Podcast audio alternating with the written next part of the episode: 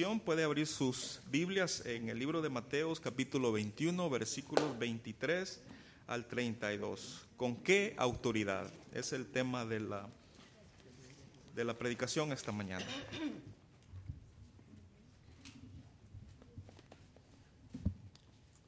Muy buenos días, hermanos. Ah,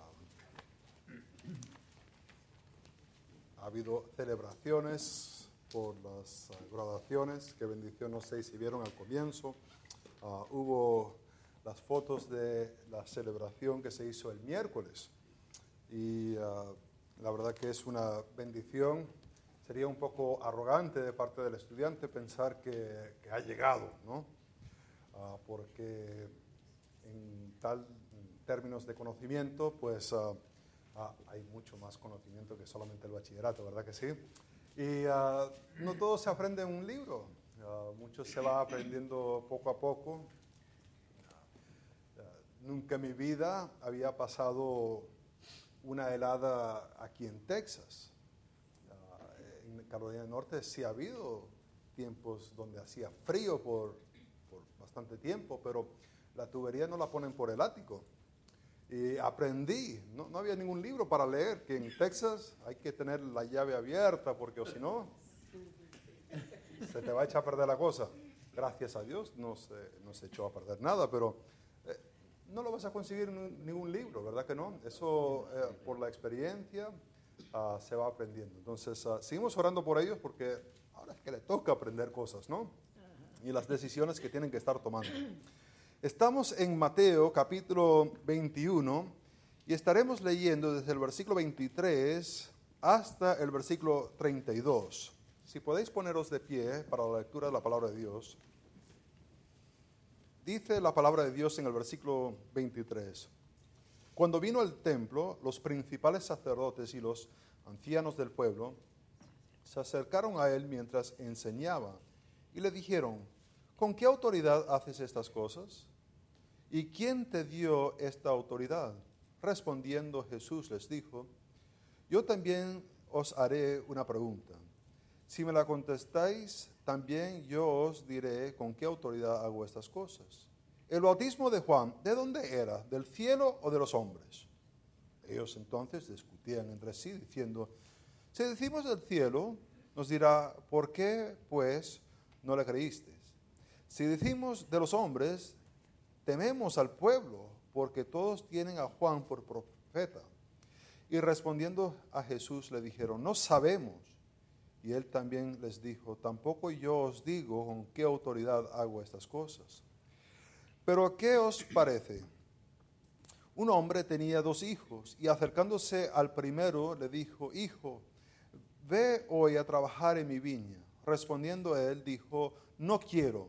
Pero después arrepentido, fue y acercándose al otro le dijo de la misma manera, respondiendo él, dijo, sí, Señor, voy. Y no fue. ¿Cuál de los dos hizo la voluntad de su padre? Dijeron ellos el primero. Jesús les dijo, de cierto os digo que los publicanos y las rameras van delante de vosotros al reino de Dios. Porque vino a vosotros Juan en camino de justicia y no le creísteis pero los publicanos y las rameras le creyeron y vosotros, viendo esto, no os arrepentís después para creerle. Oremos. Padre Santo,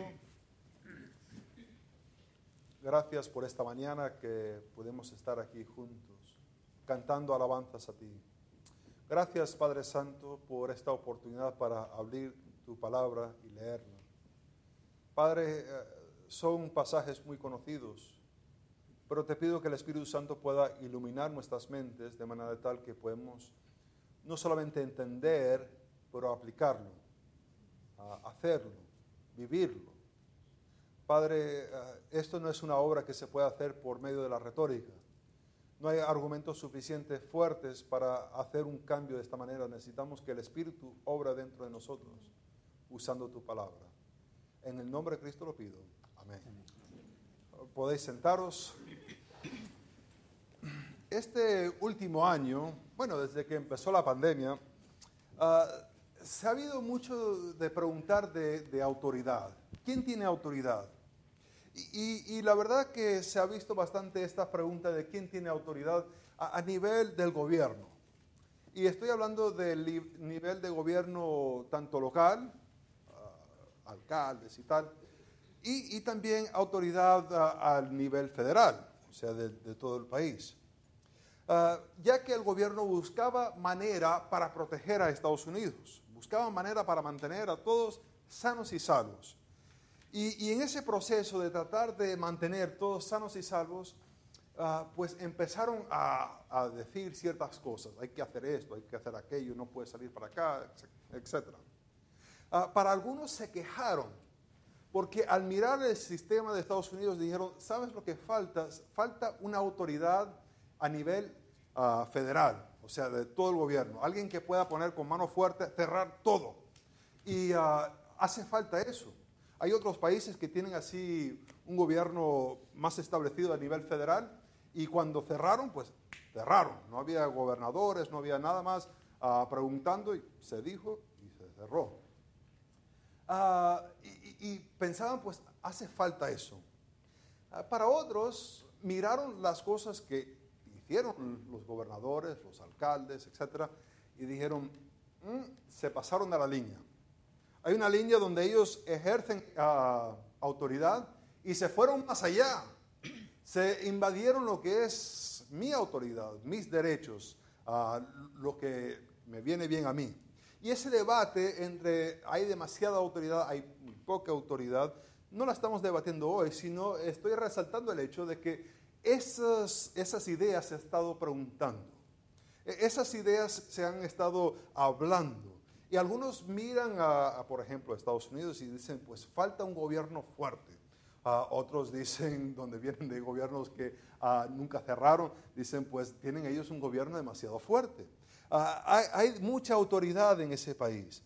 Ahora, lo que se ha visto en este año, porque no estoy hablando de si se hizo bien o no, eso no es, eh, sino el concepto de la autoridad, ah, se ve que en cierta manera eh, eh, vacila un poco.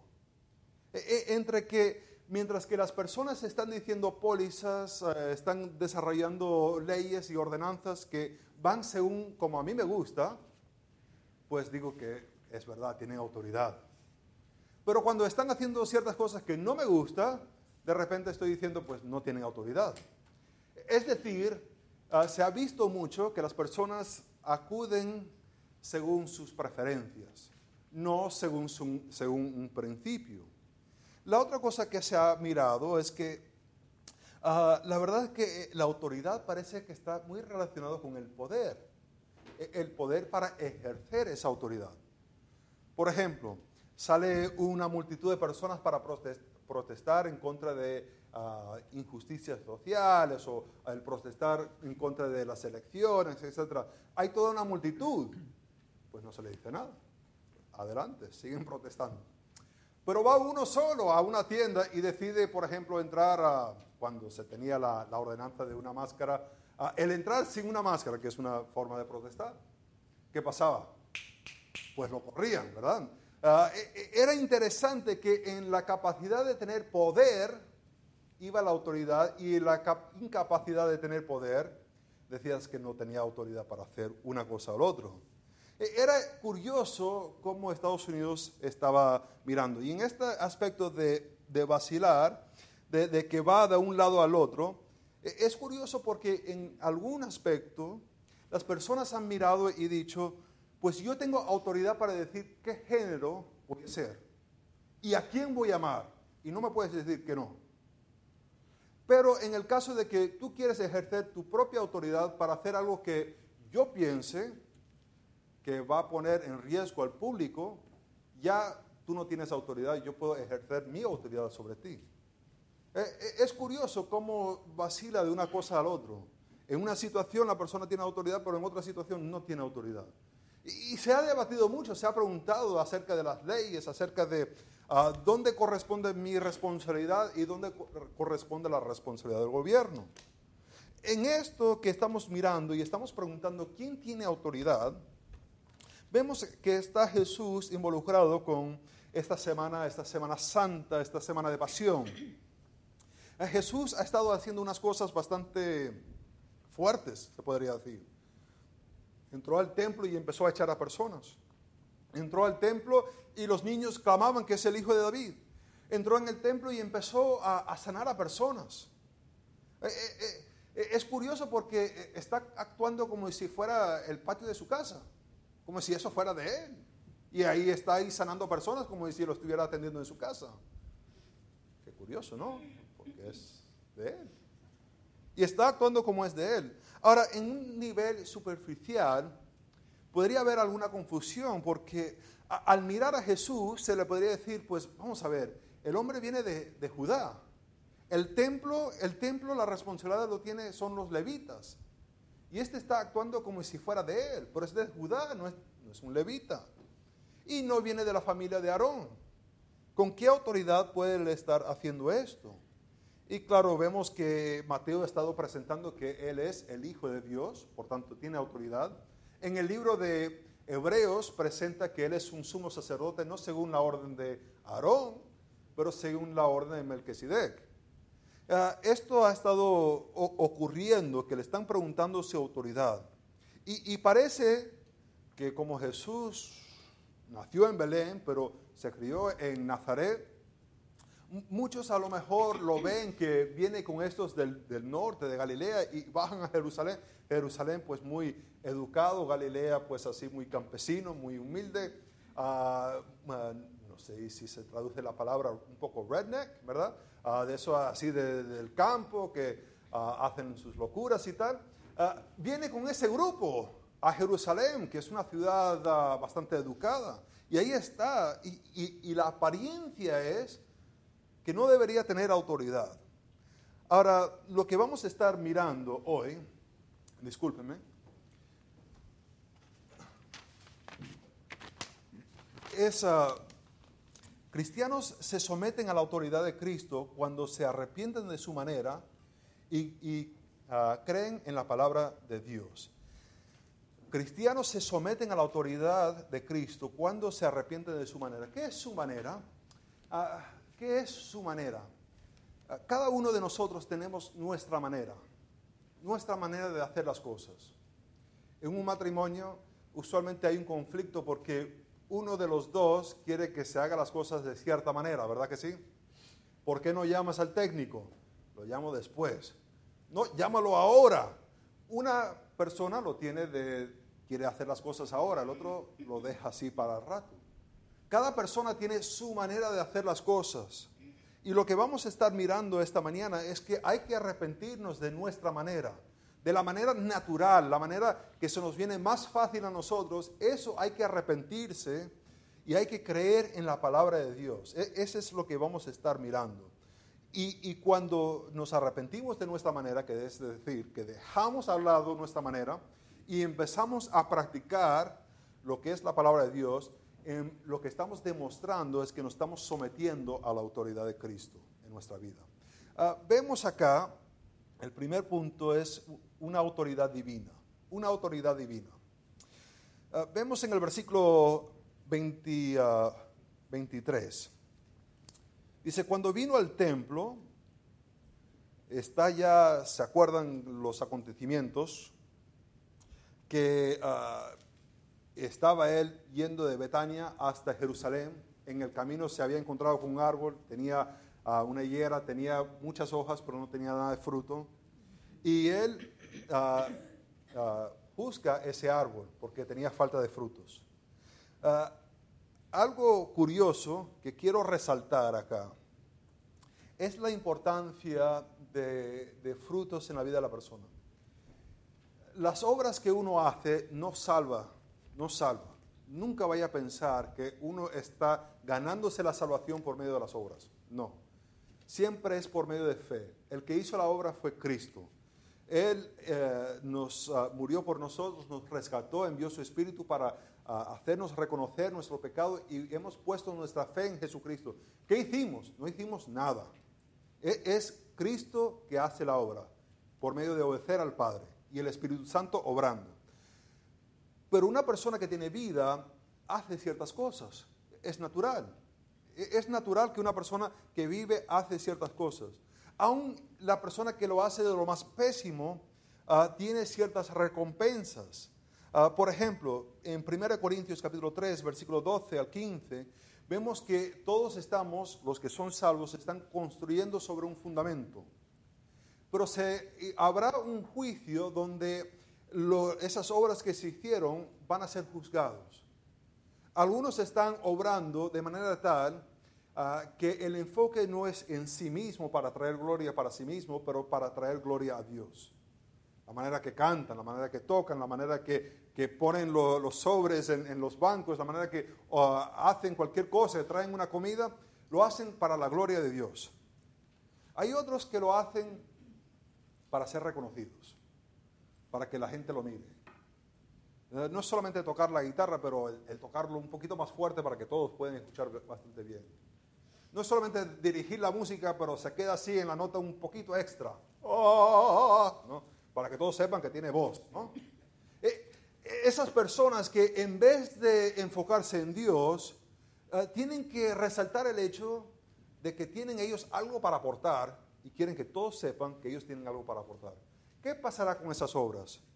Pues según 1 Corintios capítulo 3, del 12 al 15, vemos que esas obras serán quemadas. Será madera, brasca. ¿Y qué pasa cuando se pasa por el fuego? Queda ceniza.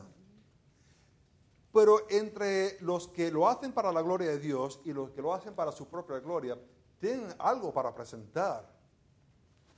Hay cierto carácter de persona que está muerto no tiene nada para presentar. Ah, tiene solamente pinta de vida, pero no tiene vida. No tiene nada de fruto. Y es este árbol, este árbol lo que representa este juicio de parte de Jesús. Ahora, sabemos que cuando iba en camino tenía hambre, pero vemos aquí que ah, cuando vino al templo, entonces ya llega al templo, uh, vienen los principales sacerdotes y los ancianos del pueblo, se acercan a él, mientras enseñaba. Ahora, no explica qué, pasó. No sé si cuando iba en camino así, entrando en Jerusalén, se encontró unos taquitos ahí y se los estaba comiendo y llegó al templo.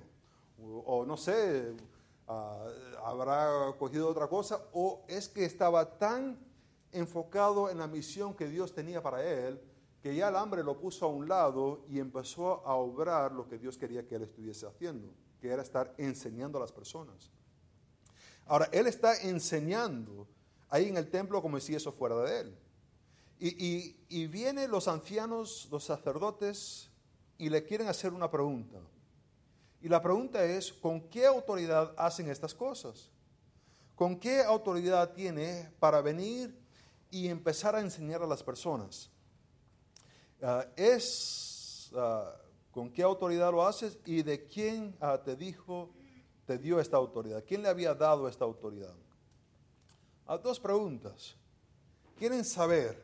Jesús ha estado ah, echando a las personas del templo, Jesús ha estado sanando a las personas, Jesús ha estado enseñando a las personas y en verdad está actuando como si eso fuese de Él, como si eso fuera propio de Él. Y quieren saber con qué autoridad lo está haciendo. ¿Quién dice que Él puede entrar y hacer esas cosas? Él va a responder porque conoce los corazones de ellos no solamente ve la pregunta, pero ve lo que está atrás de la pregunta. ¿Por qué está haciendo la pregunta, verdad? Y ahí ah, le hace una pregunta. Dice, yo también os haré una pregunta. Si me la contestáis, también yo os diré con qué autoridad hago estas cosas. Ahí está. Yo les hago una pregunta, ustedes me responden y ya con esa respuesta les diré. Genial. El versículo 25. El bautismo de Juan. El bautismo de Juan de quién era. Ahora, cuando nos ponemos a mirar en el bautismo de Juan, ¿qué es ese bautismo de Juan? Y para entender el bautismo de Juan, primero tenemos que entender qué significa bautismo. Ah, bautismo significa en su forma más secular, significa sumergir. Por ejemplo, se usaba en términos seculares para hablar de cuando se va a teñir una tela. Ah, para teñir una tela ah, tenían la lana, y claro, la lana blanca, Ah, lo, ponían, lo sumergían eh, en un bate de agua ah, que tenía el color que querían. Ah, Lidia, que vendía telas de púrpura, hacía esto. Ponía las telas dentro, lo sumergía. E, e, eso es bautizo en su forma más secular. Y, tiene la idea de identificar, porque al momento de poner esas telas sumergidas en ese bate de, tinta, ya no queda igual, queda de otro color, ¿verdad que sí? Y ya está identificado con la persona que lo va a vender, que esta persona ah, tiene las, ah, las, telas de este color. El bautismo tiene una idea ah, teológica con identificar. Cuando Juan estaba bautizando, estaba identificando personas con algo. ¿Con qué? Algunos han dicho que esto es el bautismo de la iglesia. Eh, hermanos, no, digan eso. no, es el bautismo de la iglesia. Era un bautismo para arrepentimiento, para la identificación con el reino de Dios. Lo estaba identificando con el reino de Dios y que ellos estaban arrepentiéndose de cómo estaban ellos viviendo. Y querían identificarse con Dios. Ahora, eh, le está haciendo la pregunta, ¿qué es este bautismo? ¿De dónde era? ¿Del cielo o de los hombres? ¿Es de Dios o es ah, de, los hombres? Juan ah, ahora se ha, hecho algunos estudios y algunos piensan que había un grupo que vivía en el desierto, tenían todo un conjunto de, de casas y edificios y biblioteca, y piensan que a lo mejor Juan era parte de ese grupo, porque era un grupo muy separatista, muy fundamental. No pensaban que todo Jerusalén estaba corrupto y ellos se apartaron para tener su propio lugar donde podían adorar a Dios. Ah, algunos dicen, a lo mejor venía de, de ahí y por tanto ya sería de hombre. O viene de Dios, es Dios que le ha dado la autoridad. Pues sabemos que es de Dios porque Él viene para anunciar el Mesías vino para anunciar. Ahora, ¿ellos qué van a hacer? El versículo 25 dice, ellos entonces discutían entre sí. Están teniendo un argumento. Son listos estos, no, no van a responder así, así, así, no. Lo van a pensar. ¿Cuáles son las implicaciones de decir uno al otro? Pues si dicen que es de Dios, pues no va a agarrar. ¿Por qué no lo creíste si es de Dios? ¿Por qué no lo tomaste para ti si fuera de Dios? ¿Por qué no estás viviendo en arrepentimiento, identificándote con el reino de los cielos si es de Dios? Pero si decimos que es de las personas, del hombre, uy, es que la multitud lo tenía como profeta. ¿Te imaginas? Está toda una multitud ahí a su alrededor. Jesús está enseñando y le está diciendo que ah, está explicando ciertas cosas acerca del reino de los cielos y tal y cual. Y si ellos van a decir que este Juan solamente era de un hombre con ese bautismo, se van a enfadar. No va a ser muy bonito la, escena. Están ellos en una posición muy difícil. Dice el versículo 26, ah, si decimos de los hombres, tememos al pueblo, porque todos tienen a Juan por profeta. El versículo 27, y respondiendo a Jesús dijeron, no sabemos respuesta típica del hombre, ¿no? La mujer dice, mira, pusiste la ropa de la lavadora a la secadora. ¿Ah? ¿Qué dijiste? no te escucho, ¿verdad? Ah, eh, no sabemos. Ahora se van a hacer los tontos, ¿verdad?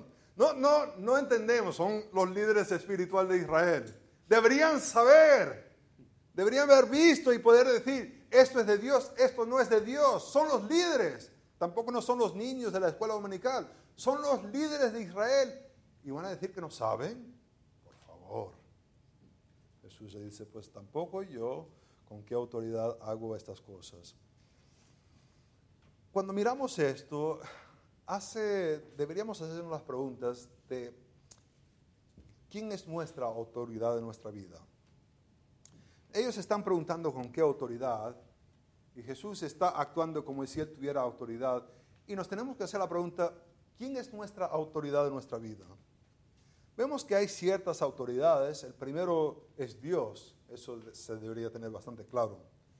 Dios es nuestra autoridad. Ah, ahora, Él está en control de todo. Él es soberano sobre todo. Pero la pregunta es, ¿somos sumisos a Él o no? E, es una cosa decir que Dios es la autoridad pero es otra cosa practicarlo, ¿verdad sí? Ponerlo en práctica. Es una cosa decir que Dios es mi autoridad, pero vivo como yo quiero vivir. Ah, ¿Mi vida trae gloria a Dios o trae gloria a mí mismo? Ay, eso sí es difícil. E, es decir, yo digo que Dios es mi autoridad, pero las cosas que yo hago es para que las personas me miren a mí. O hago las cosas para que miren a Dios y que Dios sea enaltecido. ¿Estoy tratando de exaltarme a mí mismo o, o exaltar a Dios?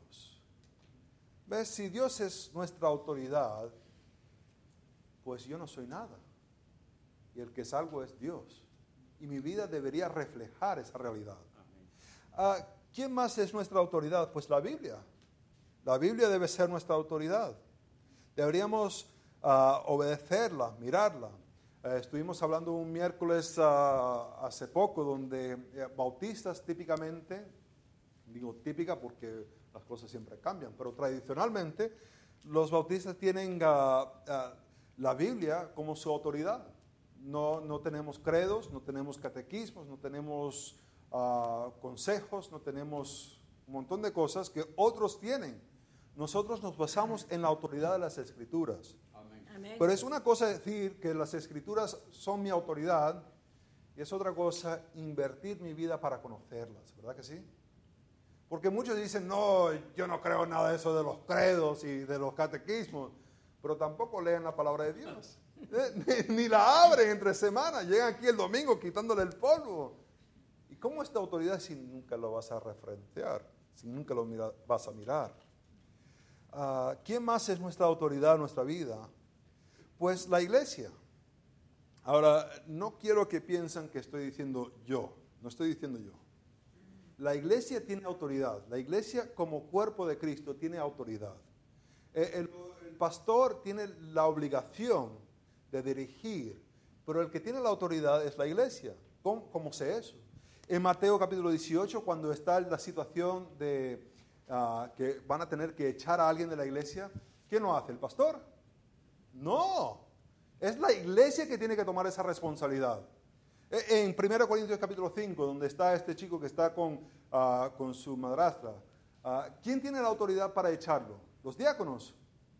No, es la iglesia que lo echa. Hay una autoridad que la iglesia tiene. Entre que somos miembros de la iglesia, nos sometemos los unos a los otros. Ah, entre que tienen, tenemos la responsabilidad de los unos a los otros a venir y decir, ¿qué tal? ¿Cómo estás? ¿Cómo estás creciendo en tu relación con Dios? Eh, no es solamente el pastor, es la iglesia que nos mantenemos los unos a los otros delante de Dios, si estamos creciendo o no si estamos ah, mostrando frutos. Ahora, ¿qué, más autoridad hay? Ah, hay la autoridad de los padres en la, vida de la familia. Dios ha puesto los padres. Ah, muchas veces escucho esto y, ojalá que usted nunca lo ha dicho. El hijo quiere hacer algo y el padre dice, no lo puedes hacer. Y el hijo dice que sí lo quiero hacer. Y el padre dice, mira, hasta que tú no empiezas a pagar aquí la hipoteca, se va a hacer así, porque esta es mi casa. Y básicamente lo que está argumentando es que, y si tienes capacidad de pagar, tienes autoridad. Pero eso no es lo que dice la palabra de Dios. El Padre tiene autoridad porque Dios le ha dado autoridad. No porque paga la hipoteca, no porque paga el mercado, no porque hace esas cosas. Le hace un deservicio a su hijo, a su hija, cuando dice que la autoridad la tengo es porque trabajo. No, la autoridad la recibo es por medio de Dios. ¿Quién más tiene autoridad? El gobierno también tiene autoridad. Aún está diciendo, no, no, el gobierno. Sí, Dios ha puesto autoridad en el gobierno. Ahora, en los padres, en el gobierno y en la iglesia, no hay una autoridad final. Siempre la tiene Dios. ¿Por qué? Porque a veces los padres nos equivocamos. Los gobiernos muchas veces se equivocan y iglesias también se equivocan. A veces entras algunas influencias en las personas y, no son buenas. Pero nos debemos someter a las autoridades que Dios ha puesto. Ahora, no solamente vemos esto de preguntarnos quién es la autoridad en nuestra vida, pero también tenemos que preguntarnos acerca del temor del hombre o el temor a Dios. Vemos que los líderes religiosos tienen temor a responder como ellos creen porque le temen al pueblo. Tienen un temor al hombre. Eh, ellos no creen que es de Dios. Y, ya que no creen que es de Dios, no creen que Jesús es de Dios tampoco. Pero no están dispuestos a decir lo que creen porque temen a los demás. Lamentablemente hay muchos que viven así. Se preocupan más con lo que piensan las demás personas que lo que piensa Dios. En vez de vivir con un temor a Dios, viven con un temor a las personas. Y hacen un montón de equivocaciones, porque andan temiendo a las personas en vez de Dios deberían estar temiendo a Dios y nosotros también deberíamos estar temiendo a Dios. Ahora, no solamente vemos una autoridad divina, pero también vemos una gracia divina. No sé qué se le viene a la mente cuando digo yo gracia divina, no sé si su mente tira para una parte o la otra, pero miremos en este contexto lo que estoy hablando de una gracia divina. Vemos en el versículo 28, dice, ¿qué os parece? Le va a dar una parábola. Un hombre tenía dos hijos. Te puedes imaginar el grupo religioso y te puedes imaginar la multitud que él estaba enseñando. Hay un montón de personas ahí en el templo porque todos han venido para la Pascua.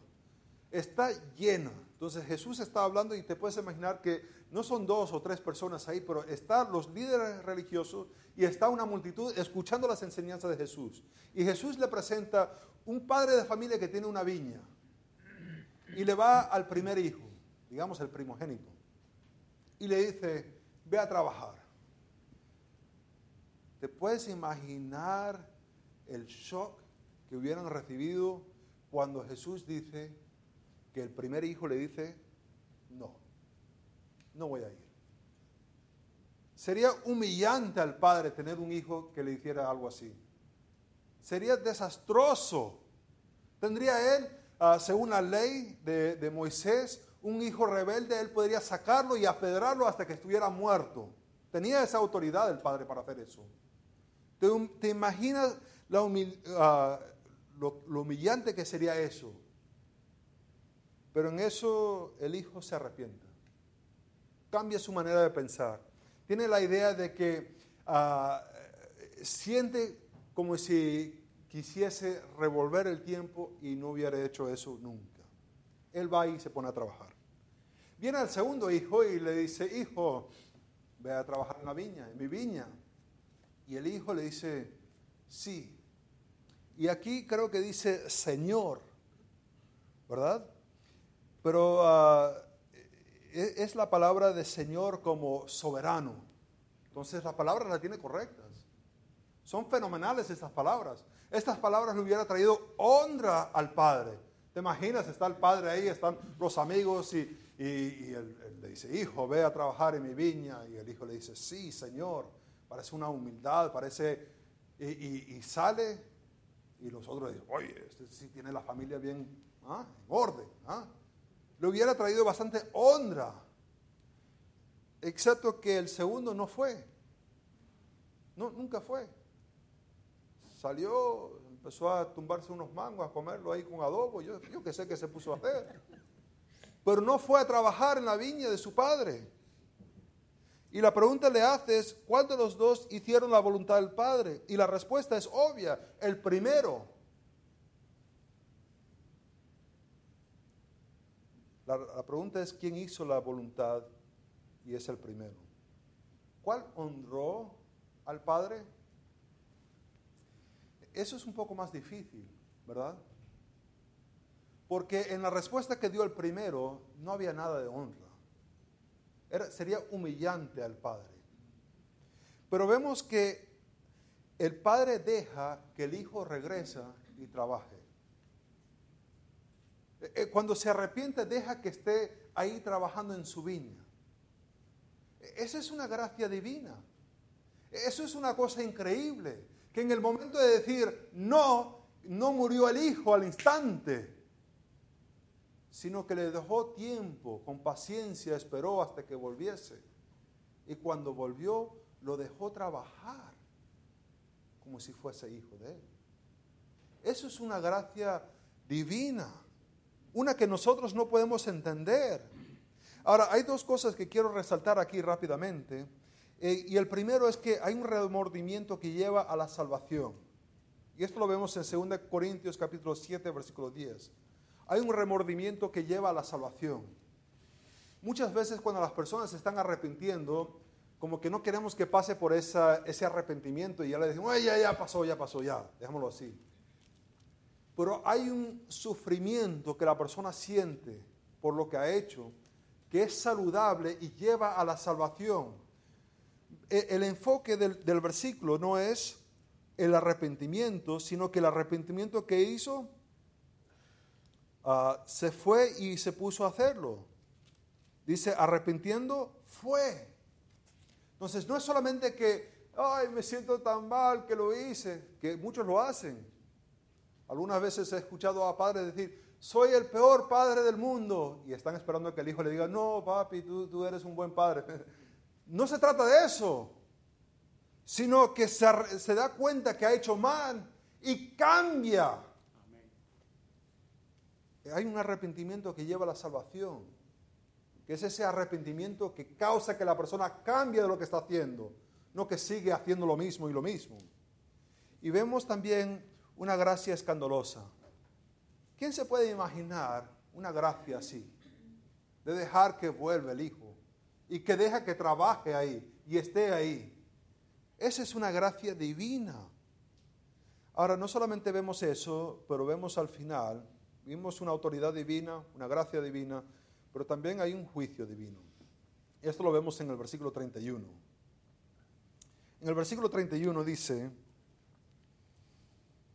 y cuando los dos, uh, ¿cuál de los dos hizo la voluntad del Padre? Dijeron ellos, el primero. Y Jesús, le dijo, de cierto, de cierto os digo, que los publicanos y las rameras van delante de vosotros en el reino de Dios. Porque vino a vosotros Juan en camino de justicia y no la creísteis. Pero los publicanos y las rameras creyeron y vosotros viendo esto no os arrepentís después para creer. Estamos hablando antes de Pentecostés, antes que el Espíritu Santo fuese enviado. Sabemos de Juan capítulo 17, 16, que el Espíritu Santo iba a ser enviado para convencer al mundo del pecado. Eso no ha ocurrido todavía. Pero Jesús argumenta de aquí de que las acciones que se han hecho, las que hizo Juan, las que él ha estado haciendo, deberían ellos tener la habilidad de percibir y cambiar, arrepentirse y creer pero no lo han hecho. Ellos debían haber hecho eso, pero no lo hicieron. ¿Y qué va a pasar? Pues está el ejemplo del árbol, ¿verdad que sí? Que en un momento determinado hay un juicio para ellos. Y ese es ese juicio divino de parte de Dios. Cristianos se someten a la autoridad de Cristo cuando se arrepienten de su manera y creen en la palabra de Dios. La pregunta para nosotros es, ¿Vamos a seguir viviendo a nuestra manera? ¿A lo que se nos viene fácil? Sentiremos remordimiento y diríamos, ay, qué malo que soy, pero no vamos a cambiar, vamos a seguir en lo mismo, seguir siendo empleado el mismo, seguir siendo padre de igual manera, seguir asistiendo a la iglesia de igual manera. ¿O nos llevará ese arrepentimiento un cambio, un cambio que se trata de creer en la palabra de Dios? Oremos. Padre Santo, gracias por tu palabra. Te pido, Padre Santo, que podamos ponerlo en práctica. Padre, que podamos hacer como este hijo, el primero que, que se arrepintió, pero no es que se quedó arrepentido, fue y obedeció al Padre. Padre, que no seamos como el otro hijo, que tenía un vocabulario, que todo parecía muy bien, pero no obedecía a su Padre. Padre, ayúdanos a ser obedientes. En el nombre de Cristo lo pido.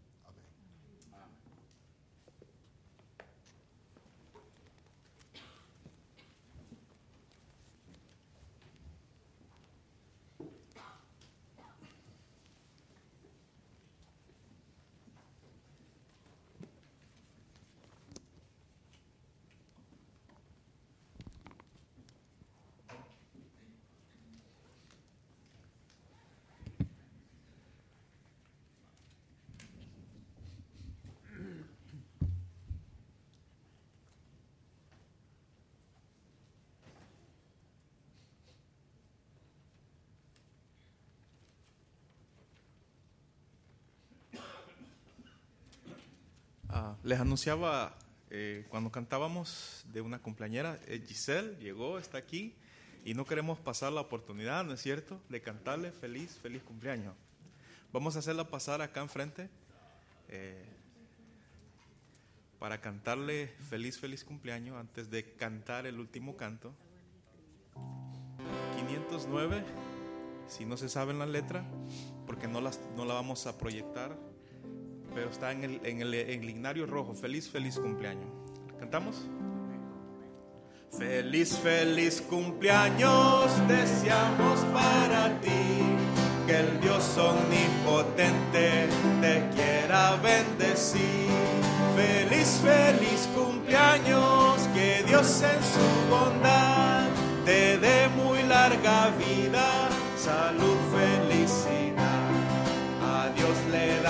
gracias que con amor sin par al fin de otro año hermoso te permitió llegar.